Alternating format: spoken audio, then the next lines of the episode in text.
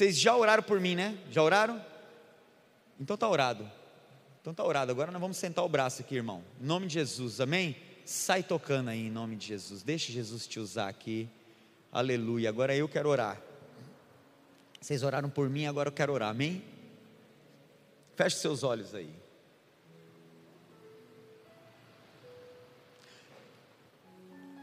Senhor Jesus, te pedimos agora,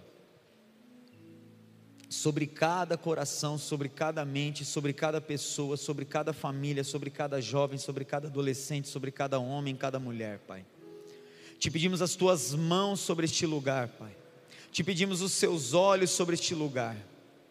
Mas te pedimos a manifestação da tua presença neste lugar. Espírito Santo, não há em mim subsídios para convencer ninguém aqui mas tu és aquele que convence. Senhor Jesus, não tem como eu trazer libertação nem liberdade sobre a vida de ninguém aqui, mas tu és o Filho que liberta verdadeiramente. Deus Pai, eu não tenho como gerar crescimento na vida de ninguém aqui, mas tu és aquele que dá o crescimento. Por isso, nessa noite, eu te peço, por meio do teu Espírito, tenha misericórdia de nós e mais uma vez que a gente seja instrumento e ferramenta nas tuas mãos, que a gente possa lançar a semente e os corações aqui, Pai, estarem férteis para receber essas sementes, Pai nós repreendemos toda ação maligna, nós repreendemos agora toda distração das trevas, nós repreendemos agora, Pai, todo aquele que possa vir para roubar a palavra, nós liberamos agora, Senhor Jesus, os espíritos ministradores, os anjos ministradores, para fluírem neste lugar. Espírito Santo vem e já começa a renovar pessoas aqui. Espírito Santo vem e começa a preparar os corações aqui, começa a trazer convencimento aqui, Pai. Não é sobre o Douglas, não é sobre os filhos do rei, Pai. É sobre o seu nome sendo declarado e proclamado neste lugar. Espírito Santo, enche este lugar agora. Enche o ambiente da tua glória agora, porque sem a tua glória, Pai, não tem como nós fluirmos neste lugar. Sem a tua direção, não tem como fluirmos neste lugar, Pai. É mais do que uma conferência, é a convocação do Espírito. Se estamos aqui, Pai, foi porque o seu Espírito Espírito nos trouxe, foi porque a Sua graça nos trouxe, foi porque a Sua misericórdia nos trouxe, a Sua bondade nos trouxe. Por isso, hoje, céus se abra neste lugar. Por isso, Espírito, tenha liberdade agora de tocar os corações. Se tem alguém comigo aqui, começa a glorificar no seu lugar. Se tem alguém preparado para ser inundado pela presença de Jesus, começa a exaltar Ele neste lugar. Ah, as paredes não vão nos conter, não é sobre o layout, é sobre a tua glória, é sobre a tua graça. Jesus, a ti entregamos essa conferência, a ti, Senhor. Cada dia dessa conferência vai ser para romper. Estendemos as mãos sobre Jacareí e determinamos um novo tempo dos céus.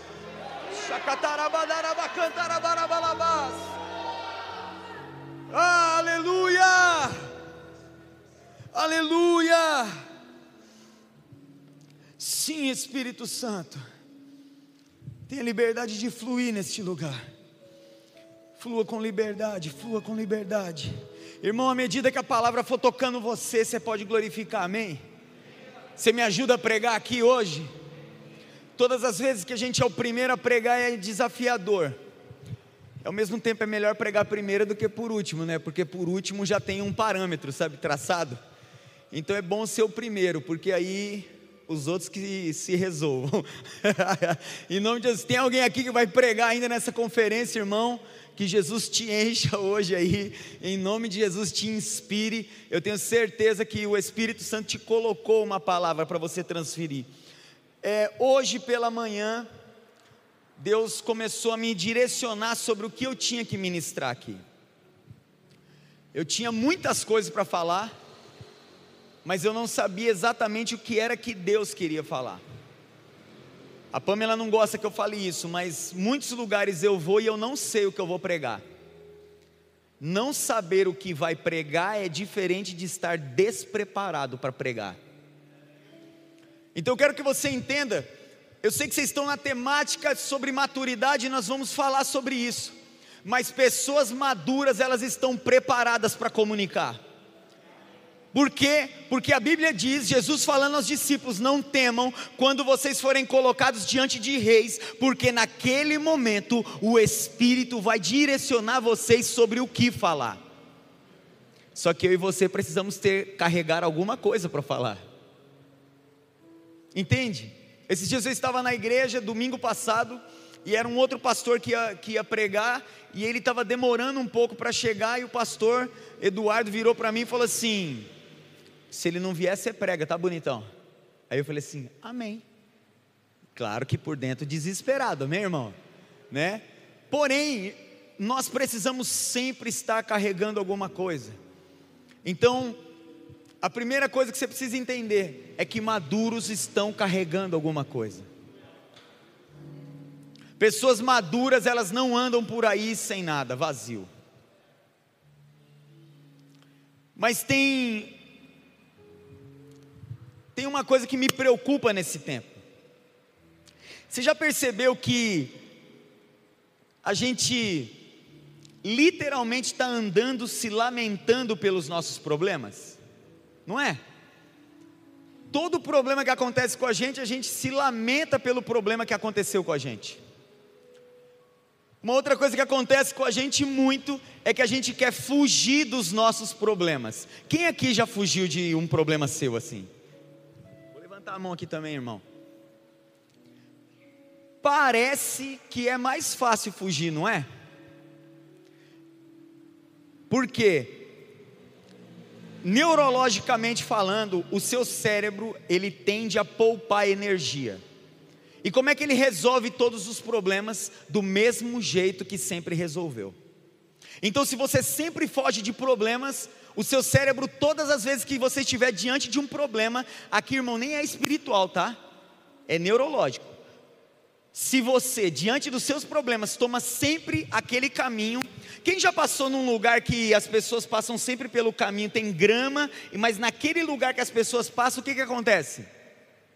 Fala comigo, não nasce grama. O seu cérebro tem um negócio chamado linha neural. O que, que é a linha neural? É o caminho pelo qual você toma as decisões sempre. E aquilo vai ficando cada vez com mais ênfase, sabe? E todas as vezes que você vai tomar uma decisão, todas as vezes que você tem que resolver um problema, o seu cérebro vai exatamente naquele caminho que ele já foi antes. É uma forma que ele tem de poupar energia. E daqui a pouco você está fugindo dos problemas no piloto automático. Daqui a pouco você está tomando algumas decisões no piloto automático. E a gente está celebrando às vezes a fugir dos nossos problemas. Irmão, não é fugir de problema. Você tem que fugir de problema, amém? Mas não fugir dos seus problemas. Porque se é um problema seu, quem foi que causou?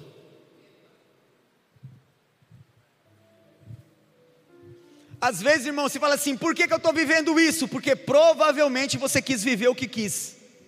Quem vive o que quer, quem faz o que quer, vai viver o que não quer. Quem corre para um lugar de fazer sempre aquilo que é mais confortável, com certeza vai deixar de crescer, com certeza vai, crescer, vai deixar de amadurecer. Existem muitas pessoas, como disse o irmão ministrando, que são adultos, mas não são maduros. A gente tem um grupo lá na igreja de jovens que é jovens adultos, chama Legacy Up. É só gente acima de 27 anos. Daí para só Jesus voltando, irmão. Tem até gente de cabelo branco que é do UP. Nós estamos aqui no UP, aleluia. e uma vez eu conversando com o responsável pelo UP, ele falou: Não, porque nós estamos liderando jovens maduros. Eu falei: Não, você está liderando jovens adultos que precisam se tornar maduros. Então hoje talvez eu vim falar numa conferência que eu tenho jovens, mas eu tenho adultos, mas que também todos precisam se tornar maduros. Por quê? Porque muitos acreditam que maturidade está ligada à idade, e maturidade não está ligada à idade, maturidade está ligada à mentalidade. Por isso Jesus vai levantar pequenas pessoas para liderarem grandes projetos. Quem era mais maduro na guerra? Mais adulto na guerra em que Davi foi lutar? Saul, seus irmãos ou Davi? Quem que era o mais adulto? Era Saul. Mas quem foi resolver o problema? Você não pegou, né? Você quer saber se você é adulto? Faz uma pergunta para você: você causa problema ou você resolve problema? Vamos lá, Jacareí. Jesus está querendo nos sacudir. Quando você sai às ruas, você está causando um problema ou você está resolvendo um problema? Quando você entra na sua casa, você está causando um problema ou você está resolvendo um problema? Jesus quer levantar uma geração que é madura, que é aonde, o que, que ela vai fazer? Ela vai se levantar para resolver problemas. Qual que é o problema de, de Jacareí? Qual é o problema de Jacareí? Talvez Jesus te trouxe a essa conferência para dizer: Eu quero usar você, eu quero usar você, eu quero usar você, eu quero usar você, eu quero usar você, mas eu preciso que você amadureça. Vamos lá! Jesus está nos chamando para uma nova temporada, aonde é problema meu. Se você ler as Escrituras, existem duas coisas que Deus deseja. A primeira, Deus deseja muitos filhos. Fala comigo, muitos filhos. A Bíblia diz: a todos a quanto crerem, serão chamados filhos. Então Ele deseja muitos filhos. Quem lembra? O Senhor tem muitos filhos,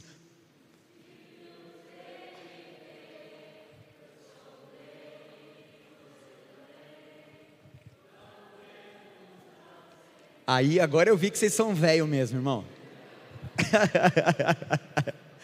o Senhor, Ele quer muitos filhos, gente. Porém, se você ler a Bíblia, você vai descobrir uma outra coisa: é que Ele quer filhos maduros, porque Ele colocou um modelo, Ele colocou um molde, e o nome desse molde é Jesus. Jesus foi o filho maduro que resolveu um grande problema. Qual era o problema? Era pecado. Qual era o problema? É que estávamos desligados de Deus, mas agora Ele é o novo e vivo caminho. Agora Ele é aquele que derramou a graça que cobre uma multidão de pecados. Ou seja, Jesus é o Filho maduro que resolveu problemas, e hoje Ele nos chama para sermos como Ele, resolver problemas. Aleluia! Então eu e você precisamos entender que hoje, Jesus nos chama para resolver problemas, e esse é o tema da minha mensagem hoje. É sobre isso que eu quero falar com você. Resolva os problemas. Quem quer resolver problema aí? Para de passar problema, irmão. Quero ler um texto com você. Está no Evangelho de Atos. O Evangelho de Atos é ótimo. Está em Atos dos Apóstolos. Eu prego tanto nos evangelhos que evangelho vem em sequência, sabe assim, irmão? Quando eu prego no, no Antigo Testamento, a galera até estranha. Quando eu falo assim, abre em Êxodo, a galera, Êxodo? A Bíblia é completa, bem, irmão? Tem o Velho e tem o Novo Testamento. Velho é a sombra, novo é a realidade, é o cumprimento de tudo aquilo que aconteceu no Velho, amém? Se você olhar agora, a minha luz está projetando uma sombra, certo? Pela minha sombra você faz uma ideia de como eu sou, não faz? Só que quando você olha para mim, você percebe que eu tenho muito mais riqueza de detalhes do que a sombra, certo? Velho Testamento, Novo Testamento. Ficou prático isso aqui? Fecha a aula de teologia agora, vamos aqui para a Bíblia. Atos dos Apóstolos, capítulo 6, nós vamos ler do 1 até o 5, e o 5 a gente só vai ler a parte A. Quem achou diz eu achei. Quem não achou diz me ajuda. Para você que precisa de ajuda, com certeza já está no telão. Olha aí, ó. Eu vou ler na versão NVI, tá bom? Olha o que diz: naqueles dias, crescendo o número de discípulos, os judeus de fala grega, entre eles, queixavam-se dos judeus de fala hebraica, porque as suas viúvas estavam sendo esquecidas na distribuição diária de alimento. Por isso, os doze reuniram todos os discípulos e disseram: Não é certo negligenciarmos o ministério da palavra de Deus a fim de servir às mesas. Irmãos, escolham entre vocês sete homens de bom testemunhos, cheios do Espírito Santo e de sabedoria, e passemos a eles essa tarefa, e nos dedicaremos à oração e ao ministério da palavra. Verso 5, eu vou contar até 3 e você vai ler só a parte A. 1, 2, 3. Amém?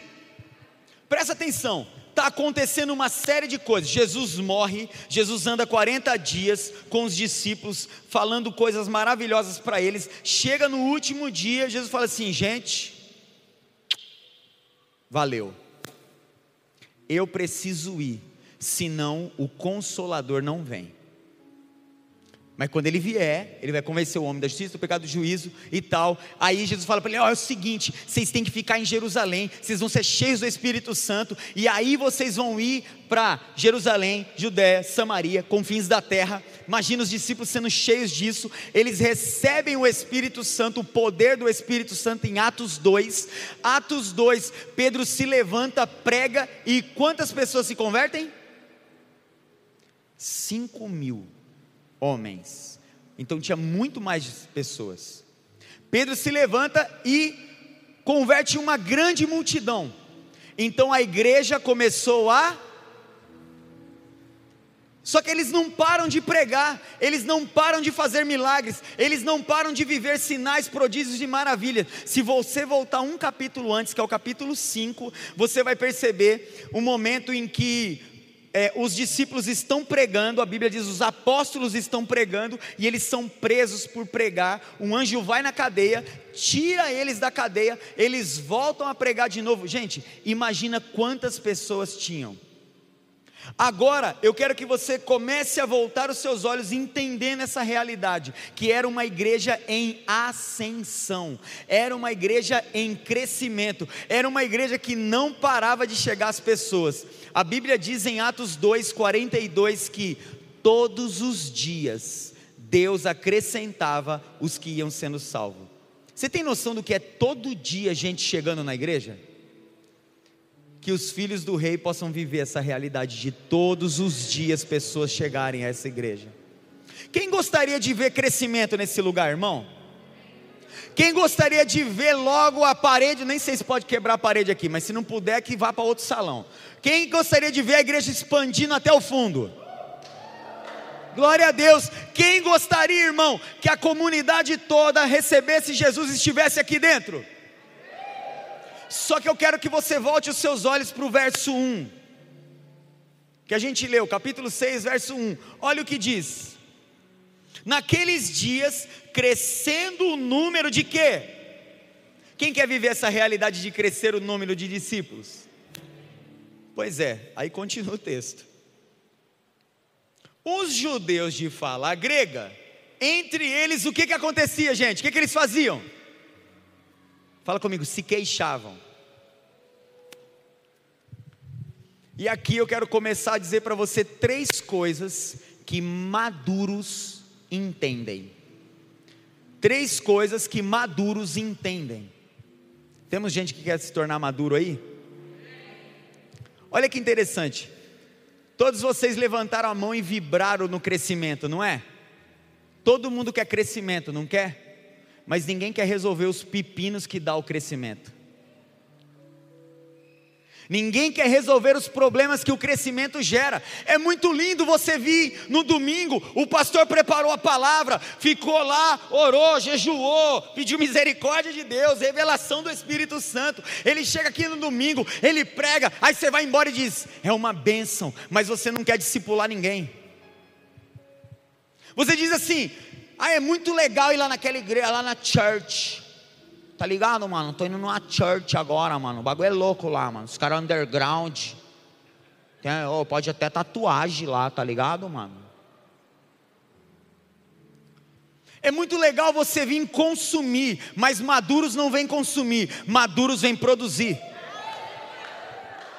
Presta atenção que o texto diz: crescendo o número de discípulos, os judeus de fala grega se queixavam dos judeus de fala hebraica, pois suas viúvas estavam sendo esquecidas na distribuição de alimento. Escuta o que eu vou te falar agora. Começou o crescimento, aumentou os problemas. Por isso que é mais fácil ter uma igreja medíocre. Por isso que às vezes é mais fácil eu não ouvir a voz de Deus. Por isso é muito mais fácil eu ficar na média. Por quê? Porque eu não quero ter mais problemas. Mas se Jesus te chamou para ser uma igreja madura, irmão, eu tenho que te falar: crescimento vai gerar problema. Só que junto com o problema precisa levantar pessoas que querem resolver. Então, maduros, a primeira coisa que ele entende é crescimento. O maduro não quer ficar estagnado. O maduro ele não quer ficar parado no tempo. Eu louvo a Deus porque há quatro anos era um movimento com algumas pessoas talvez um movimento interdenominacional, mas hoje já é uma igreja estabelecida, tem CNPJ, tem que ter organização, tem que ter, tem que ter hierarquia, tem que pagar o aluguel certo, tem que arrumar a luz. Ah, pastor, tem um irmão que morreu, tem que fazer velório, tem que fazer batismo. Irmão, essa é a vida da igreja. Jesus não te chamou para ficar sentado no banco. Jesus te chamou para você entender o crescimento, e junto com o crescimento vem responsabilidades. Aumentando o número de discípulos, aumenta o número de problemas. Aí ele começa a reclamar. Aí ele começa a dizer o quê? Nossa, você viu lá, mano? Agora apaga a luz na hora do louvor. Para quê? Jesus não é a luz que, é que pintou a igreja de preto? Preto não é treva, ele nos transportou das trevas, não trouxe para a luz, agora tudo escuro na igreja. Misericórdia.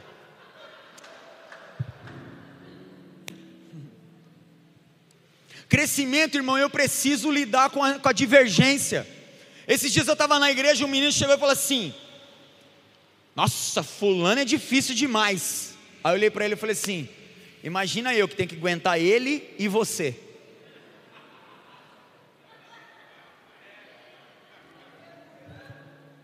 Irmão, liderança é isso. Por isso é mais confortável não ser o líder. De coração, você não levanta a mão para não desesperar o pastor agora. Quem aqui já falou dentro de si assim: eu não queria estar na pele do pastor? Talvez é por isso que você ainda não está sendo usado. Irmão, você não fica com raiva de mim, não? É só Jesus falando comigo e com você aqui, amém? Qualquer problema que você tiver, a culpa foi deles, foi eles que me trouxeram. então a primeira coisa que o maduro entende é crescimento. Não tem como eu ser uma igreja relevante sem arrumar problema. A Bíblia diz no capítulo anterior que esses homens estavam presos.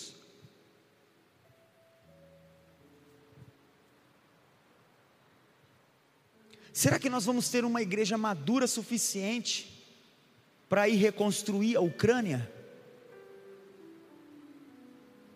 Será que nós vamos ter uma igreja madura suficiente para poder prestar solidariedade física aos moradores de Petrópolis? Igreja entende crescimento e crescimento tem problema. Ou eles eram um movimento, eu vou enfatizar isso. Por que, que foi mexer com a igreja? Era da hora ser movimento, irmão. Movimento, tô, é nós. O vento soprou, tô aqui, tô lá, é nós, está de boa. Por quê? Porque Deus nos chamou para crescer. Deus te chamou para crescer tudo que parou de crescer começou a morrer. Entende? Deus está nos chamando para o crescimento. Essa conferência, irmão, é para expandir a gente. Reino é expansão, não é contração. Presta atenção no que eu vou te dizer agora. Não é o, não é o evangelho que diminui para caber em você, é você que expande para poder caber no evangelho.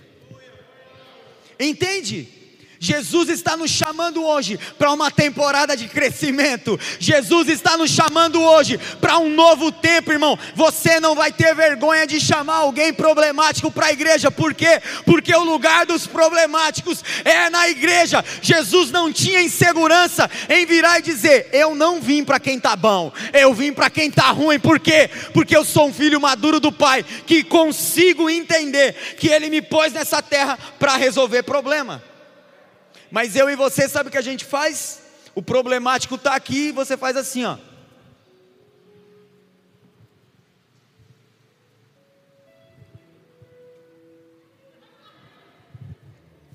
Hum.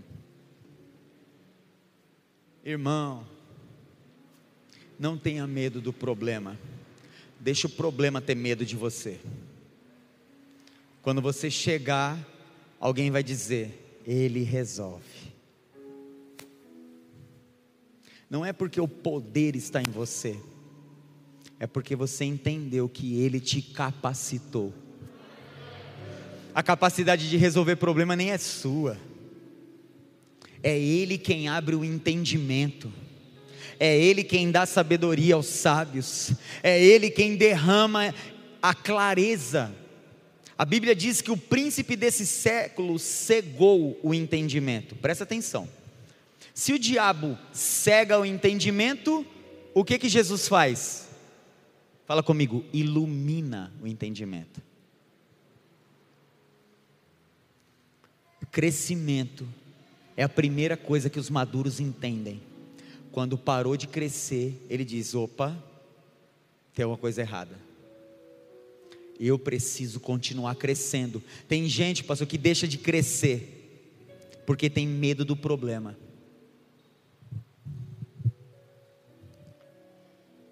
Hoje um menino me parou na rua e ele falou assim: Douglas, você sempre fugiu dessa parada de pastor. Toda vez que a gente chamava você de pastor, você falava que não era e tal. E agora, como é que é esse negócio de ter sido ordenado pastor? Eu falei: Pois é, cara, eu nunca quis esse negócio, mas eu nunca fugi de resolver os problemas. E eu entendi que não querer era um problema. Ó, e eu estava sendo infantil, porque eu estava causando um problema. Eu nunca tinha orado sobre essa questão do pastoreio. E um dia na minha casa eu ajoelhei e falei: Ó oh, Deus, é o seguinte se você tem essa parada de pastor para mim, então não vai ficar nessas ideias dos outros ficar me chamando de pastor, não. Alguém tem que me reconhecer, alguém tem que derramar óleo na minha cabeça, alguém tem que pôr a mão na minha cabeça e dizer: Eu declaro você pastor, eu ordeno você pastor. Por quê? Porque maduros resolvem problema. Deus foi tão bom comigo que quem botou a mão na minha cabeça para dizer que eu era o pastor foi a pastora Ezenete Rodrigues. Você conhece? Essa só é uma das intercessoras assim, mais canta súbia lá na terra do Brasil e do mundo, irmão. A pastora Zenete, ela começa uma live, oh glória, glória. Essa live vai durar três horas e meia, ela orando tranquilo. Em segunda ainda, nem tinha engatado a terceira, dá três horas de oração ela. Então, eu quero que você entenda isso. Não tenha medo de crescer por causa dos problemas. Não deixa os problemas te impedir de crescer. Faz os problemas serem degraus que vão te levar ao crescimento. Resolva um de cada vez, até a hora que você vai ter a capacidade de gerir mais, desenvolver mais, avançar mais. Amém? Qual é o primeiro? Qual é o primeiro? Só para você se situar aí nas suas anotações, nós estamos falando de três coisas que maduros entendem. A primeira é crescimento. A segunda, vamos no versículo 2. A gente vai ficar nesse texto, tá, irmãos? Olha o que diz. Atos 6:2. Por isso, os doze reuniram todos os discípulos e disseram: Não é certo negligenciarmos o ministério da palavra a fim de servir à mesa. Segunda coisa que maduros entendem: palavra e mesa. É uma segunda coisa que tem duas, duas coisas, tá bom? É tipo o pastor Márcio. O pastor Márcio prega assim, ó. São três tópicos, mas o primeiro tópico tem cinco subtópicos. E cinco deles vai ter dois. Entende? É uma benção, irmão. A segunda coisa é mesa e palavra. A gente está vivendo um tempo onde a gente ouve muitas pessoas dizer assim: ó, vamos ter um tempo de. Não é? É chique falar. Oh, aleluia, vamos ter um tempo de mesa. Ah, que bonito, não é? A gente quer muito ter um tempo de mesa, irmão. Tá na moda falar. Só que deixa eu te contar uma coisa. Não adianta eu sentar numa mesa vazia. Tem muita gente chamando para ter tempo de mesa, mas na mesa não tem nada para comer. Sabe por quê? Porque ela não entendeu que eu só posso sentar na mesa para entregar algo se eu estiver carregando algo. Porque quem senta numa mesa vazia levanta com mais fome. Mas quem senta numa mesa onde tem alimento para comer, irmão, ele já não tem mais fome. A mulher serofenícia sai correndo atrás de Jesus. Ai, cura minha filha, cura minha filha, cura minha filha. E Jesus fala assim: Ó, eu não vou dar o pão que é dos filhos para os cachorros. Ela vira para ele e fala assim: Até das migalhas que caem os cachorros se alimentam. Presta atenção no que eu vou te falar agora. Uma mesa farta, até a migalha que está caindo alimenta alguém. Uma mesa vazia, ainda que você esteja sentado na cadeira de honra, se não tem alimento, não alimenta ninguém. Você levanta e sai vazio. Quantos lugares você já entrou e saiu vazio? Mas eu quero te dar uma boa notícia: essa não é uma noite que você vai sair vazio, essa não é uma noite que você vai sair sem alimento, por quê? Porque nós vamos pregar a palavra. Por isso os discípulos viram e falam assim: ei, não é certo negligenciarmos a palavra para poder servir mesa, porque eles entendiam que não adiantava servir mesa se não tivesse palavra. Irmão, tem alguém comigo aqui?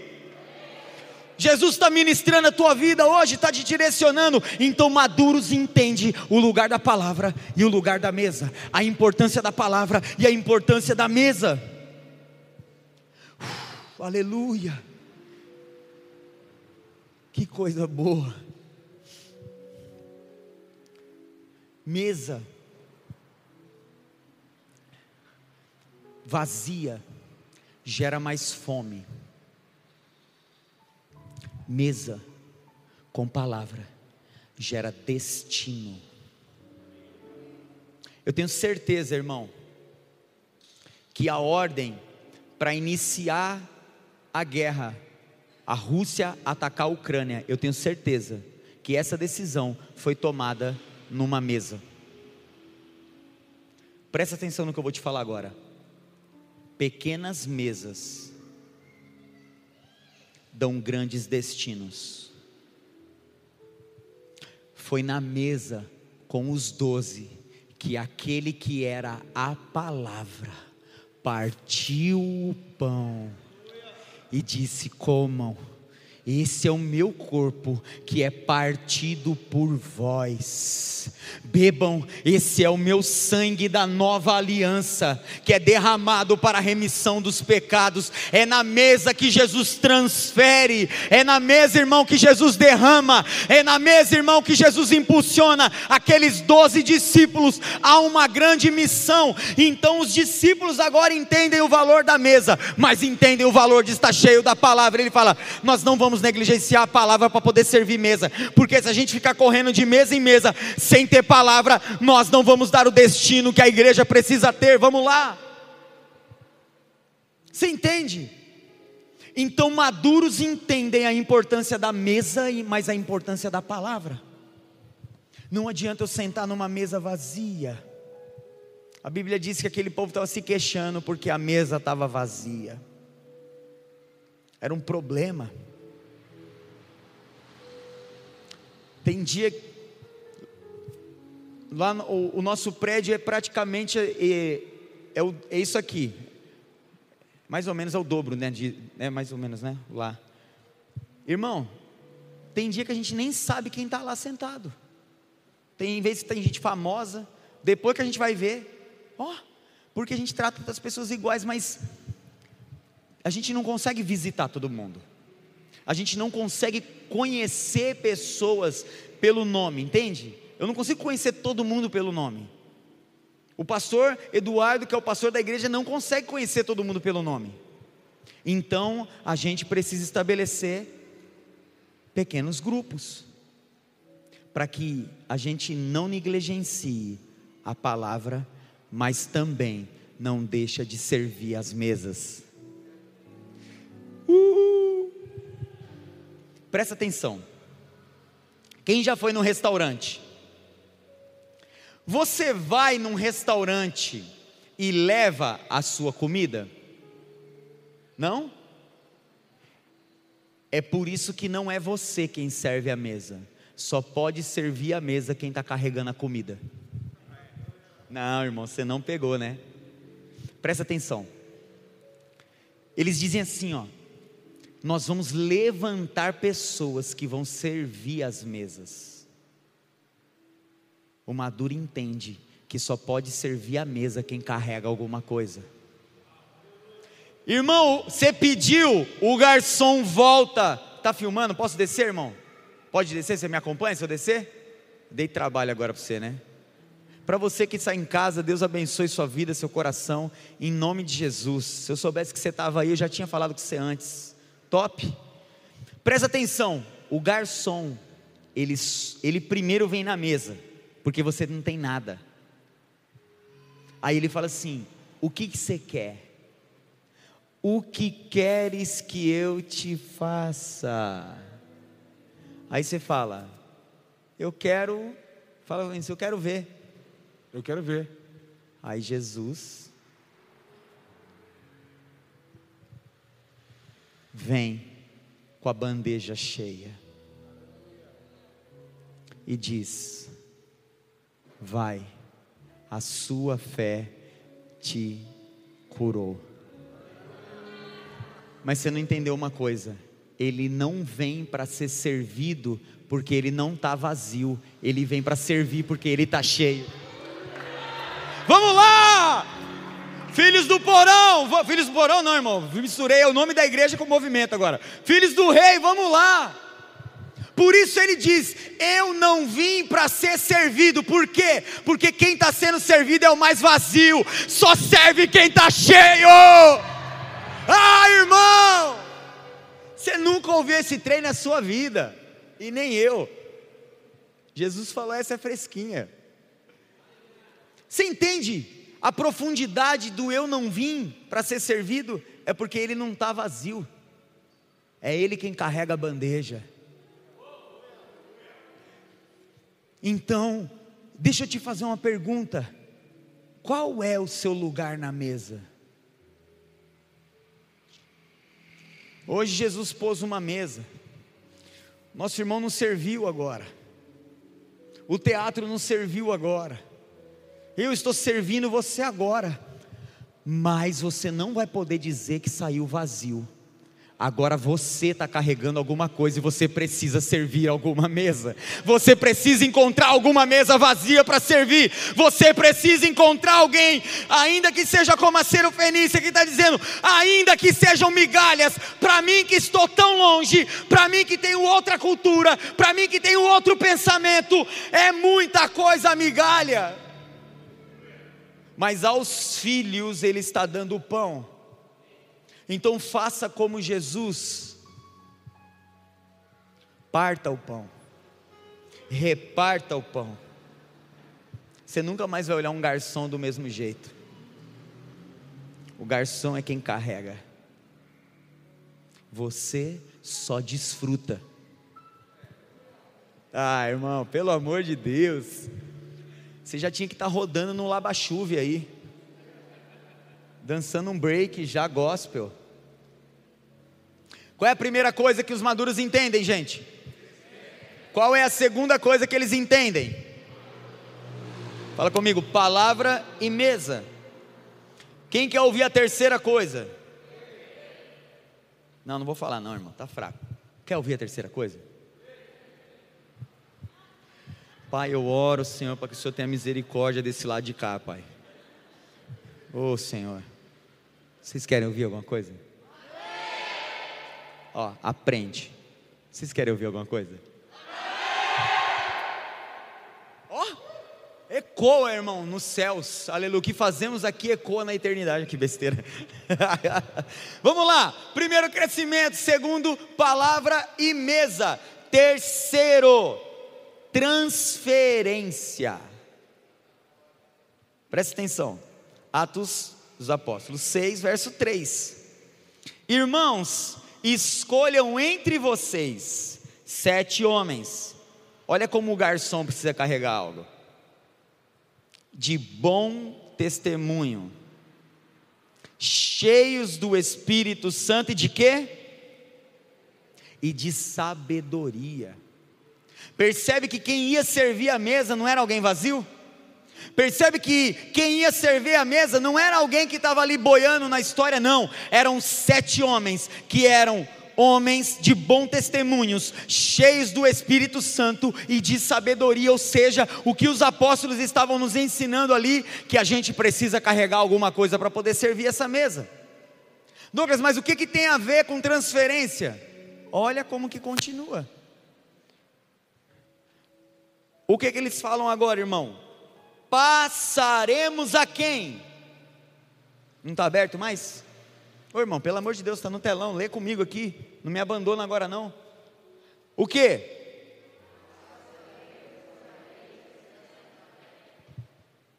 Presta atenção, maduro entende que a função não pode morrer nele. Maduro entende que ele não consegue fazer nada sozinho.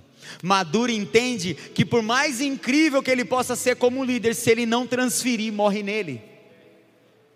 Por isso, maduros entendem que precisam transferir, maduros entendem que precisam multiplicar, maduros entendem que precisam soltar a bandeja da mão e soltar ela na mesa.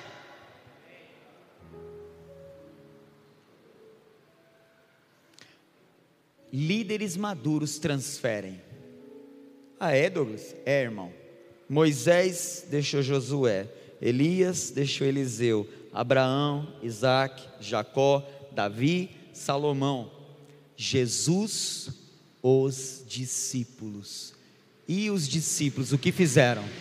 Chamaram um sete e falou assim: Nós vamos passar a eles a tarefa de servir as mesas, mas não é qualquer pessoa, nós vamos passar a eles a tarefa de fazer a transferência, nós transferimos para eles, nós liberamos autoridade sobre eles, por isso, todas as vezes que o pastor vem e apresenta um líder, não tem a ver com você gostar, tem a ver com Deus o mostrar. E se Deus mostrou, é porque Ele está carregando uma coisa, ainda que você discorde, ainda que eu não sei, ainda que não sei o que, não importa, irmão. Deus está chamando alguém para transferir, por quê? Se você é tão top assim, por que, que não era você que estava lá?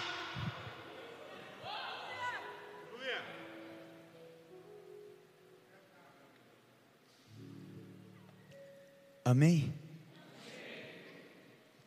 A culpa foi deles, tá bom, irmão? Quem está sendo abençoado hoje? Quem está amando? Quem está sendo confrontado? E nem dá vontade de ir embora? Então isso é o Evangelho. Ele te apaixona enquanto te confronta. Irmão, Jesus está liberando coisas maravilhosas aqui. Você está anotando? Olha, vocês são muito legais. Eu prometo que eu volto todas as vezes que vocês quiserem. ah, Jesus. Esses discípulos se tornaram maduros o suficiente, irmão, para poder transferir. Presta atenção. Você sabe o que, que uma mesa ela gera? quando você está sentado na mesa com alguém, você sabe o que, que ela gera? Uma mesa, ela tem o propósito de gerar conexão. Fala comigo, conexão. Isso. Douglas, o que, que tem a ver conexão e transferência? Tudo. Quem é bom aqui de internet, esses trem? Ninguém é bom aqui. Estou preocupado. Levanta, Senhor, pessoas boas na internet aqui, em nome de Jesus. Presta muita atenção no que eu vou te falar agora. Nesse exato momento, eu estou falando com alguém que está online. Você está online aí? Está ao vivo? Então, nos comentários agora, irmão, dá um glória aí. Fala assim: Eu estou aqui. Top. Presta atenção. Eu só posso transferir o que eu estou carregando porque eu estou conectado. Escreve o que eu vou falar agora, se você puder. Sem conexão, não tem transferência. Mesa é lugar de se conectar. O problema é que tem gente que quer conectar e não tem nada para transferir. Tem gente que tem muita coisa para transferir, mas não consegue conectar. Por isso, a gente tinha um problema na época de Jesus, por quê? Porque os fariseus tinham alguma coisa para falar, mas não conseguia conectar. Mas Jesus tinha muito para falar, muito, e conseguiu se conectar. Ele falou: Oi, gente, tudo bem? Viu? Tem uma semente, e ela caindo na terra, veio os pássaros e levaram. O povo começou a fazer o que? Conectar com ele. E quando eu conecto, eu transfiro. Eu só consigo fazer um download ou um upload se eu tiver conectado. Não existe transferência sem conexão. Por isso aqueles homens precisavam ser cheios do Espírito Santo. Por quê? Porque não adiantava ter sabedoria e não adiantava ter bom testemunho. Porque existem muitos homens que têm sabedoria e bom testemunho, mas não têm conexão com o céu, então ele só transfere coisas da terra. Mas eles estavam levantando pessoas não para transferir o alimento físico, mas transferir o alimento espiritual. Por quê? Porque quando eu entro numa casa, eu não estou entrando em meu nome, eu estou entrando no nome daquele que me enviou. Quando eu estou transferindo, eu não estou transferindo aquilo que eu quero, eu estou transferindo aquilo que Deus me mandou transferir, irmão. Eu quero que você entenda uma coisa: Ele está nos chamando para transferir a próxima geração, mas a gente está calado. Eu comecei dizendo que nós estamos fugindo de problemas. Eu comecei dizendo que a gente quer, às vezes, tipo, reclamar dos problemas. A gente está numa geração muito distorcida, quem concorda? A gente está na, na, na geração que é mais relativista que já existiu. Quem concorda? Quem não faz ideia do que é relativismo? É que tudo depende do ponto de vista, entendeu? Da forma que você enxerga. Tudo se tornou subjetivo, ou seja, a partir de cada um. Ah, e eu não penso assim. Aqui não é o lugar para você, então. Ou é melhor? Melhor, aqui é o lugar para você. Porque você vai deixar de pensar assim e vai passar a pensar assim.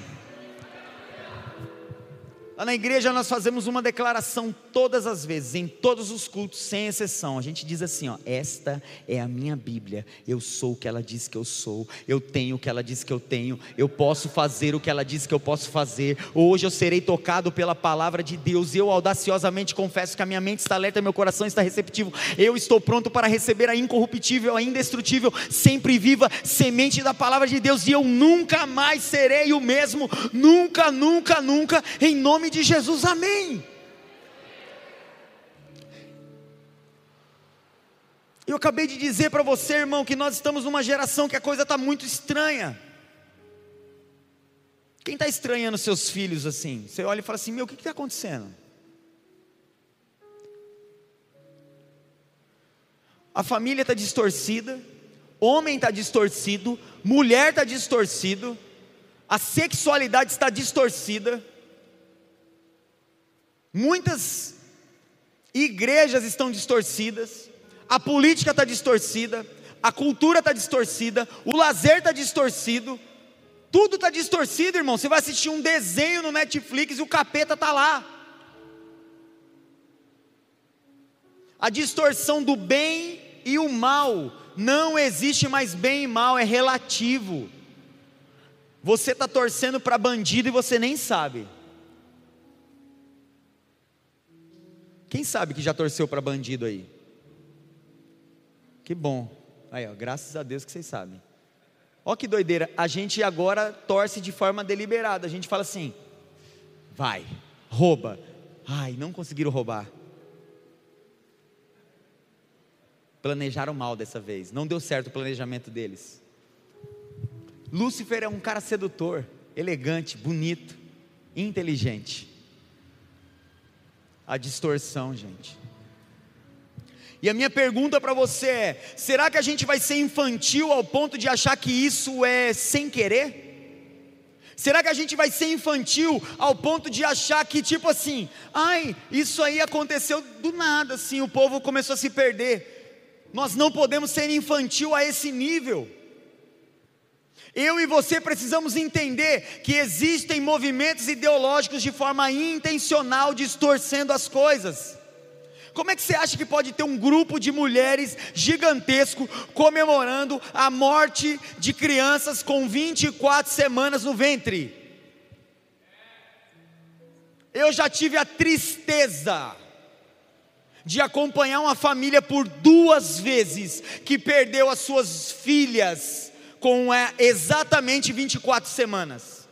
E tiveram que fazer velório, tinha caixão. E mas elas estão lá celebrando.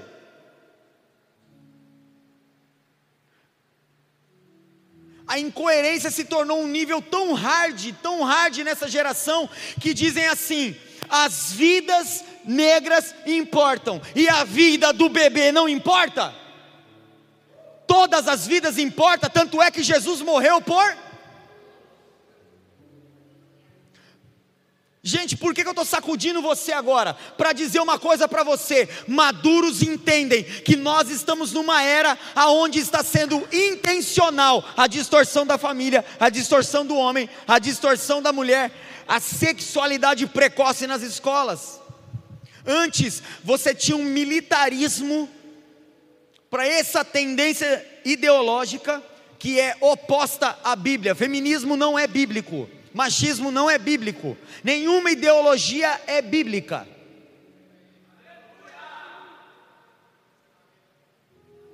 Homem e mulher o criou. Agora, se você tem um problema que precisa ser administrado, irmão, a igreja está aqui para te amar. A igreja não tem o papel de condenar. A igreja tem o papel de amar, de cuidar, só que a igreja precisa ser intencional. A igreja está sendo emocional enquanto o mundo está sendo intencional. É de propósito, irmão, que agora eles saíram da universidade. Não está mais só no âmbito na universidade. Os professores marxistas, eles não estão mais só na universidade. Eles desceram para o ensino médio, mas eles não estão mais só no ensino médio. Agora eles estão no fundamental e estão descendo para o fundamental 1. Tem criança aqui já ouvindo sobre ideologia de gênero. Ô Douglas, você não pode falar isso, irmão, eu não estou nem aí.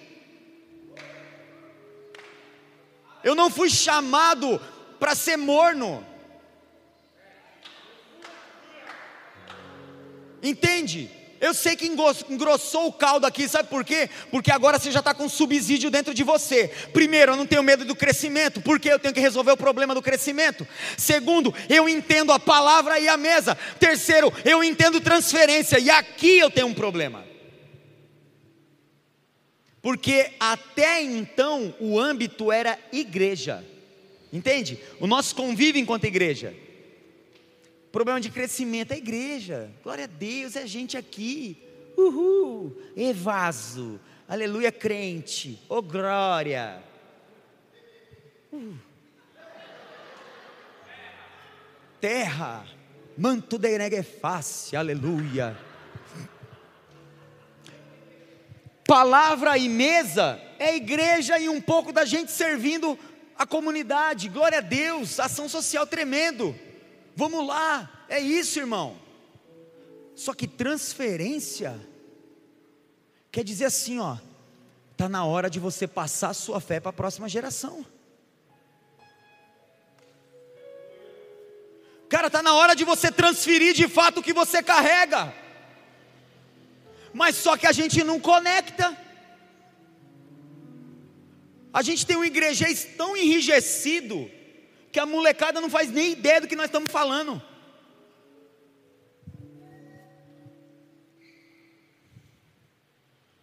Eu decidi entrar nas escolas de propósito.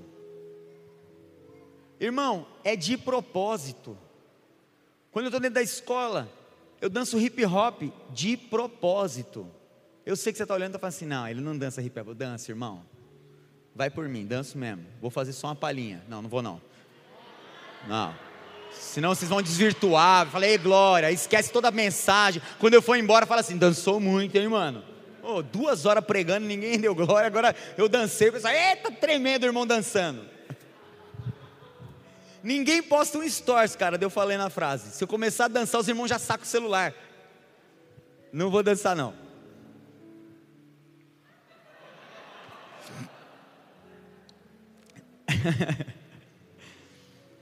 é de propósito. Por quê? Porque eu só consigo transferir quando eu conectar. Se a gente não conectar, vai morrer na gente. Eu não sei se você está entendendo o que eu estou falando. Quando Jesus falou assim, ó, eu parto o pão que é o meu corpo e eu dou para vocês. Esse é o meu sangue que eu dou para vocês. Aí lá em Coríntios, Paulo vai dizer assim, ó, eu estou entregando para vocês aquilo que eu também recebi. Na noite em que foi traído, tomou o pão e, tendo dado graças, o partiu. Igualmente tomou o cálice. Entende o que eu estou dizendo, irmão? Jesus transferiu aos discípulos, os discípulos continuam transferindo. Aí nós tivemos uma história da igreja de pessoas sendo perseguidas, mas a transferência não parou. E hoje, irmão, o único lugar que a gente quer transferir é o prédio. Jesus está te chamando para as ruas, Jesus está te chamando para a internet, Jesus está te chamando para as suas famílias, Jesus está te chamando para as suas escolas, Jesus está te chamando no seu trabalho, Ele está te chamando para servir essas mesas. Maduros vão transferir. Para de guardar o que você recebeu aqui, irmão, vai estragar. Entende? Eu preciso transferir. Se eu não transferir, não faz sentido, morre em mim. Por isso que a Bíblia diz: é melhor do que receber. Olha que doideira. Mas a gente não recebeu um espírito para outra vez temer nós não recebemos um espírito para termos medo, nós recebemos um espírito de ousadia, irmão. Então, em nome de Jesus, não tenha medo de dizer o que tem que ser dito, não tenha medo de propagar o que tem que ser propagado, porque as pessoas não têm medo de botar o peito para fora. As pessoas não têm medo, irmão, de ir lá e falar um monte de bobeira. As pessoas não têm medo de invadir a igreja, não, e tocar fogo em tudo. Agora eu e você vamos viver com medo negativo. Nós vamos pregar o Evangelho até que ele venha. Aleluia! Ah. A minha pergunta é: você causa problemas ou resolve problema?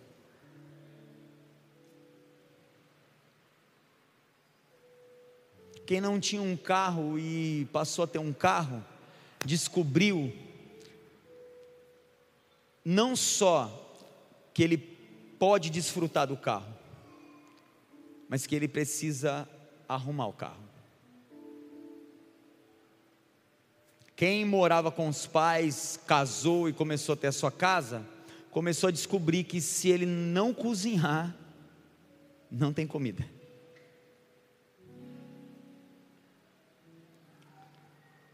O Evangelho é a mesma coisa. Enquanto você estava nas trevas, você não sabia sua responsabilidade. Mas quando você vem para a luz, luz, você entende que Deus não nos chamou só para o vinde, Deus nos chamou para o ide. Primeiro ele diz vinde, depois ele diz ide. Entende? Maduros resolvem problemas. Eu oro para que levantem pessoas com um encargo político aqui. Política não é de Deus, Douglas, então você precisa ler melhor.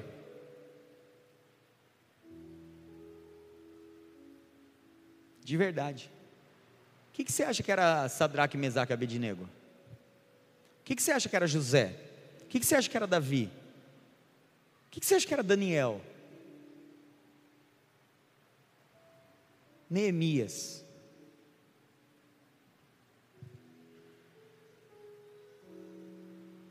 O que, que você acha, irmão? Pessoas inseridas num contexto, não para serem influenciadas, mas para influenciar. Eles não recebiam a transferência daquele lugar, eles transferiam para aquele lugar. Jesus te colocou na escola que você está para você transferir.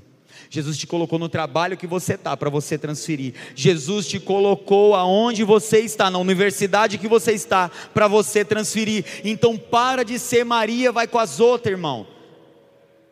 Hora que disserem que você veio do macaco, você fala assim, amigão, você pode ter vindo, eu não vim. É mó treta, né? Mas maduro segura o rojão do problema. Vamos orar. Jesus está nos levantando hoje, irmãos. Jesus não tem dó da gente. Jesus está nos chamando para sermos maduros e resolver problemas. Existe um problema hoje, a igreja está aqui para isso. Existem problemas em Jacareí? Com certeza sim, mas a igreja está aqui para isso. Eu e você estamos aqui para isso. Que o Espírito Santo de Deus te capacite hoje, assim como foi com cada um daqueles homens. Se você continuar lendo o texto, em Atos 6, você vai descobrir uma coisa: um daqueles homens foi o primeiro Marte, um daqueles homens, daqueles sete homens, foi o primeiro a morrer pelo Evangelho depois de Jesus, que era Estevão. Estevão era um desses sete homens. A Bíblia diz que ele foi apedrejado, mas enquanto ele estava sendo apedrejado, a Bíblia diz que ele via os céus abertos, ele via os anjos de Deus, ele via a glória de Deus e nada mais importava. E se você olhar, você vai perceber que ele pregou a palavra de Gênesis até onde ele conhecia, irmão. Ele não teve medo porque ele era maduro. Vamos orar, vamos orar. Isso, maduros oram. Ele não espera que alguém ore por ele.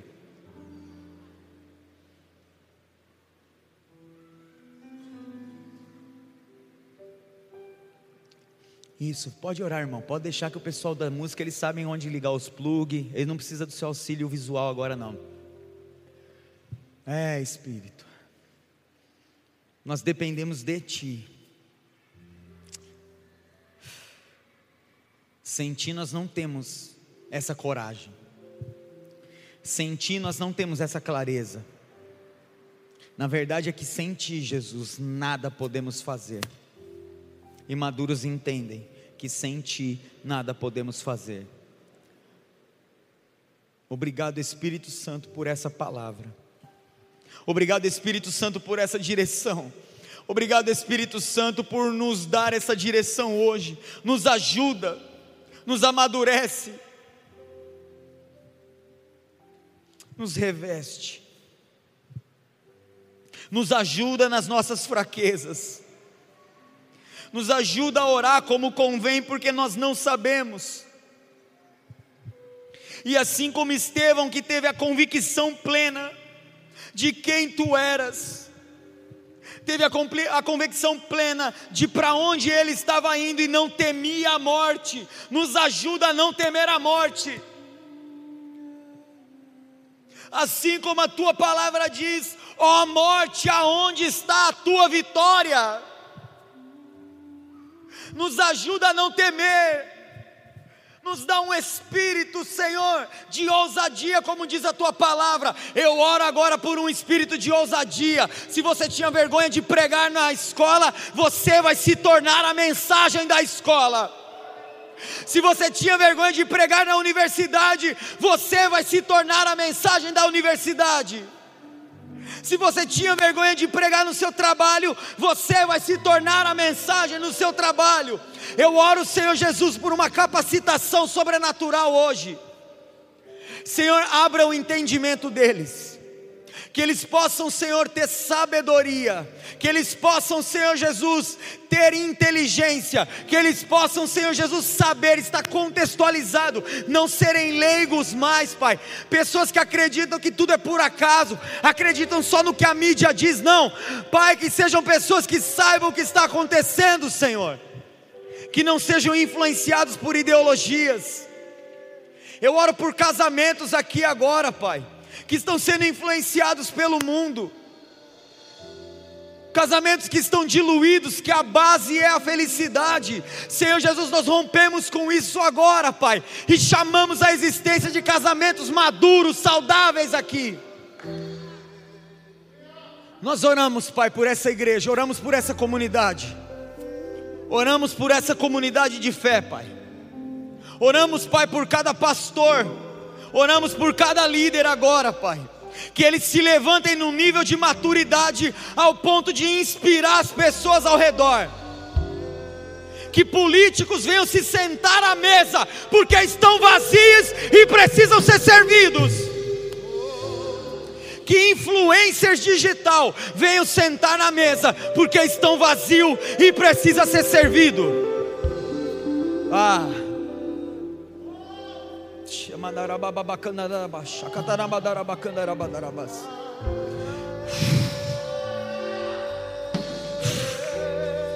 Sim, Senhor, uma nova temporada sobre essa casa uma nova temporada sobre os corações. Irmão, se você liga essa palavra comigo, faz alguma coisa.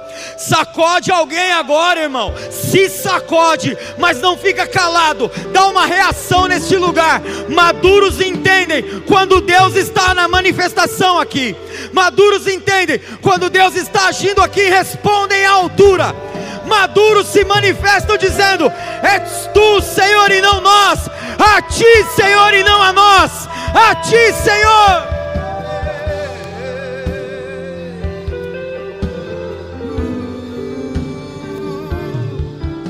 Senhor Jesus, toca os corações hoje, toca as vidas hoje.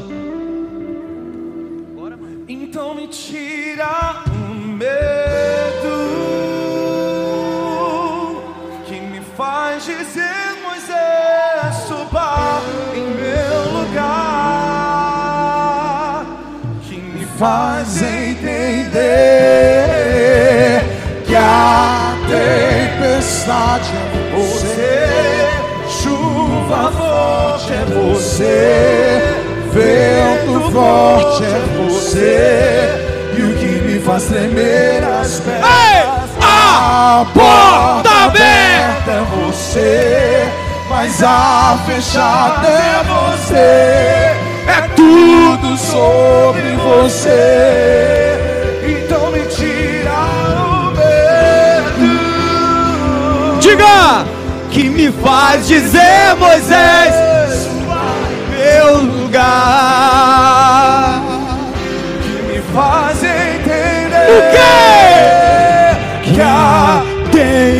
Tempestade é você. chuva forte é você. Vento forte é você. E o que me faz tremer as... O quê? Ah! Mas a fechada é você, é tudo sobre você. Presta atenção. Até sobre essa passagem que eles estão cantando.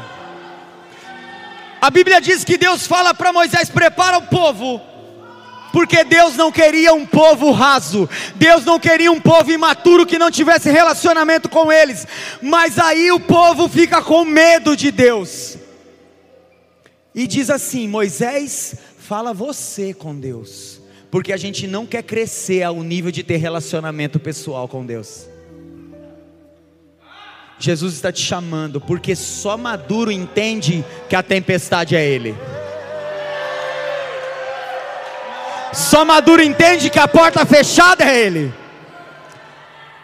As crianças entendem, irmão, os infantis entendem que a bonança é Ele, a porta aberta é Ele, a bênção é Ele, mas a tempestade é você, a chuva forte é você. A porta fechada é você. Maduros não tem dúvida de que todas as coisas cooperam para o bem daqueles que amam a Deus e que foram chamados segundo o seu propósito. E qual é o propósito? Sermos a imagem do seu filho. Agora presta atenção, irmão. Se a minha Bíblia diz em Romanos 8 que ele não poupou o seu próprio filho, por que, que você acha que ele vai poupar você? Ele está te chamando, Ele está te tirando o medo. Tira o medo hoje, para de dizer para Moisés subir. Ele chamou você. Para de pedir para eu ir na sua escola, Ele chamou você. Para de pedir para o pastor ir orar na sua casa, Ele chamou você. Para de chamar os outros para orar pelos enfermos, Ele chamou você. Me tira! Então me tira o medo. Ei, Que me faz dizer Moisés Suba em meu lugar. Que me faz entender Que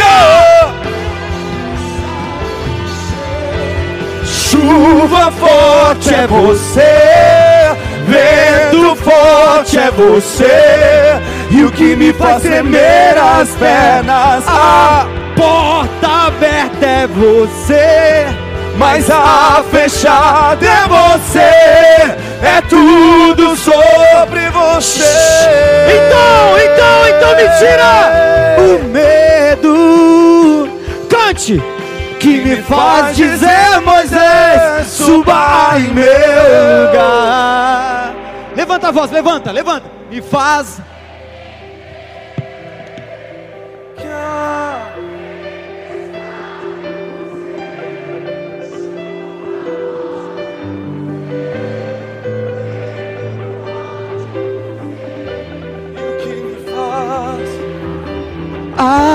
porta aberta é você, mas a fechar é você. Coloca as suas duas mãos no coração. Repete uma oração comigo. Fala assim: Senhor Jesus, hoje eu entendi que você me chamou, que você me amou, mas não para eu ser infantil para eu ser maduro, você me chamou. Hoje, me ajuda, por meio do seu Espírito. Eu preciso de Ti. Você vai dizer assim: Senhor Jesus, eu te recebo como meu Senhor, como meu Salvador. E eu, que afastado estava, arrependido eu volto para os seus caminhos na certeza de que você está comigo. Eu sou tua, eu sou teu. É em nome de Jesus. Ainda fique com os olhos fechados. Se você está aqui hoje, e talvez hoje foi a primeira vez que você ouviu o Evangelho dessa forma. Talvez foi a primeira vez que você fez uma dessas duas orações, dizendo que recebe o Senhor Jesus como Senhor e Salvador da tua vida ou você que estava afastado e disse: Eu estou de volta. Se você está aqui e é essa pessoa, Jesus está te chamando hoje. Eu vou contar até três, e aí no seu lugar, se é você, se Jesus te trouxe aqui hoje para uma noite de reconciliação, maduros não andam afastados da presença do Pai. Ele te chama hoje. Se você fez essas duas orações, uma delas pela primeira vez, eu vou contar até três, e quando eu terminar de contar até três, todos estão de olhos fechados agora. Você vai dar um sinal com a sua mão para eu te conhecer. Um, dois. Se é você, essa pessoa que Ele te chama agora. Três, dá um sinal com a sua mão, dá um tchau para mim. Se você está aqui hoje e é você, fica com a sua mão levantada. Alguém da nossa equipe aqui da igreja vai se aproximar de você agora. Mantenha a sua mão levantada agora. Isso, até que alguém da equipe chegue até você.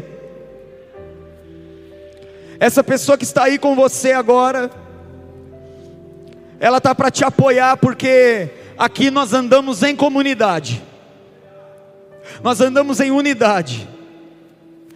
Jesus não está te inserindo em qualquer lugar, Ele está te inserindo numa família de fé.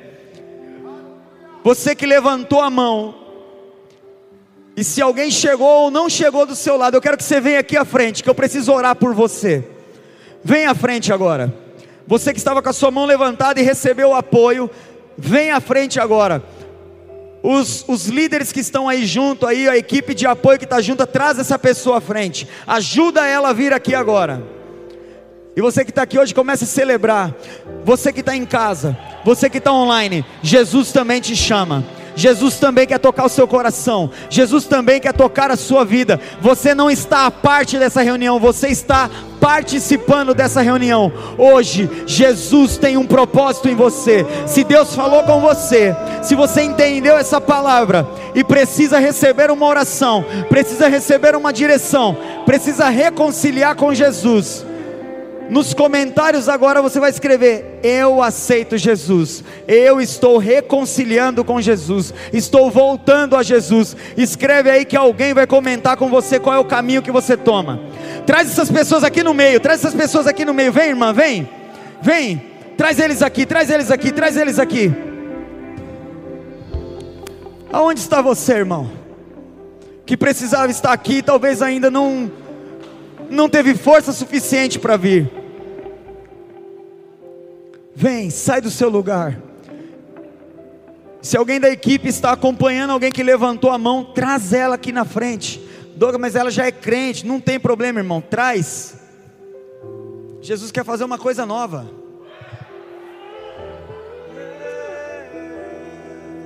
Estende suas mãos para cá, Pai. Obrigado, Senhor, por cada pessoa.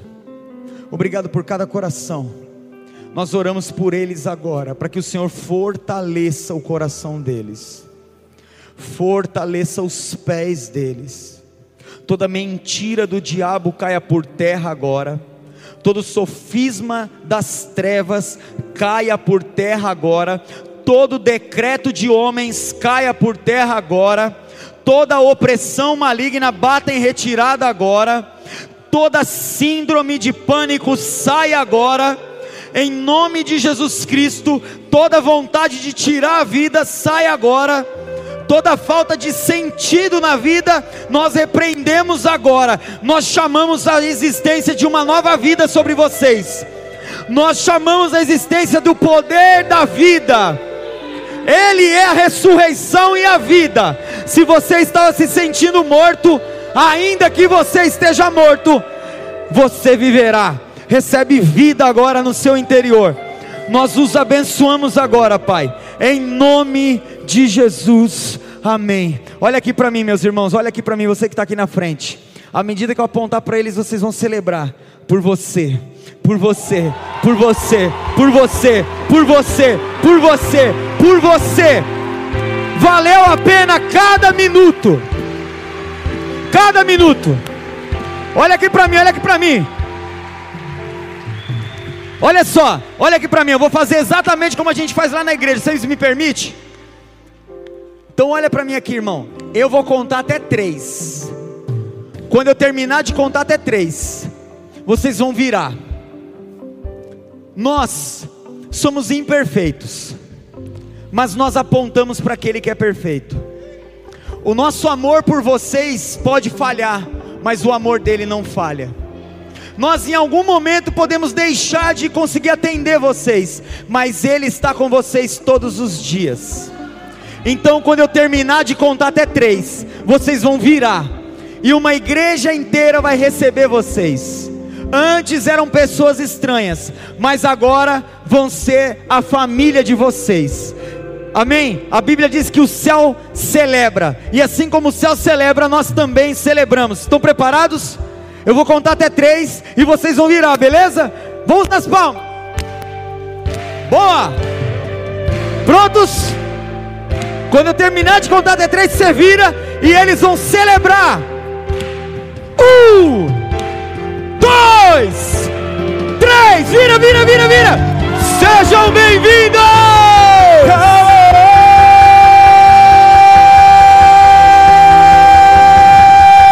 Eu vou subir o monte que muitos desistiram e vou ficar lá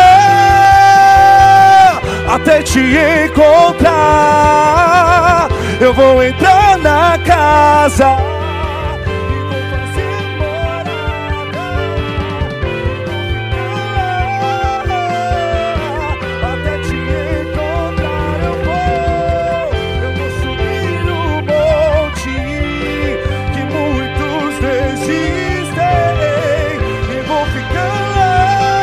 aí, canta! Até te encontrar. Eu vou entrar na casa e vou fazer morada. E vou ficar lá até te encontrar. Eu vou subir. Que muitos. E vou ficar te encontrar. Eu vou entrar. E o que? E, e vou fazer morada. E, vou ficar lá. Até te encontrar. Faz a festa! Eu vou subir o monte que muitos desistiram. Vou ficar lá até te encontrar.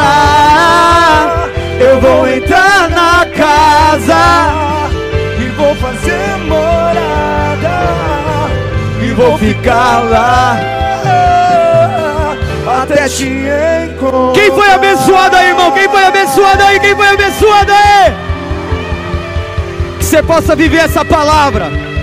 Que você possa inspirar pessoas a viver essa palavra Maduros entendem crescimento, palavra e mesa e transferência. Amém?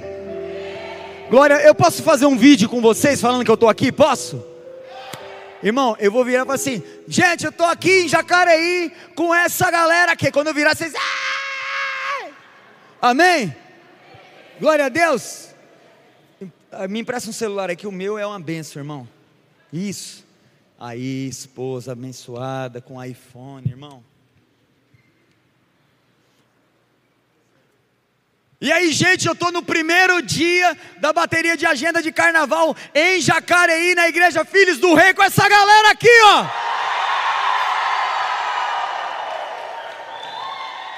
Foi uma bênção, irmão. Não perde essa bateria em nome de Jesus. Valeu, é nós.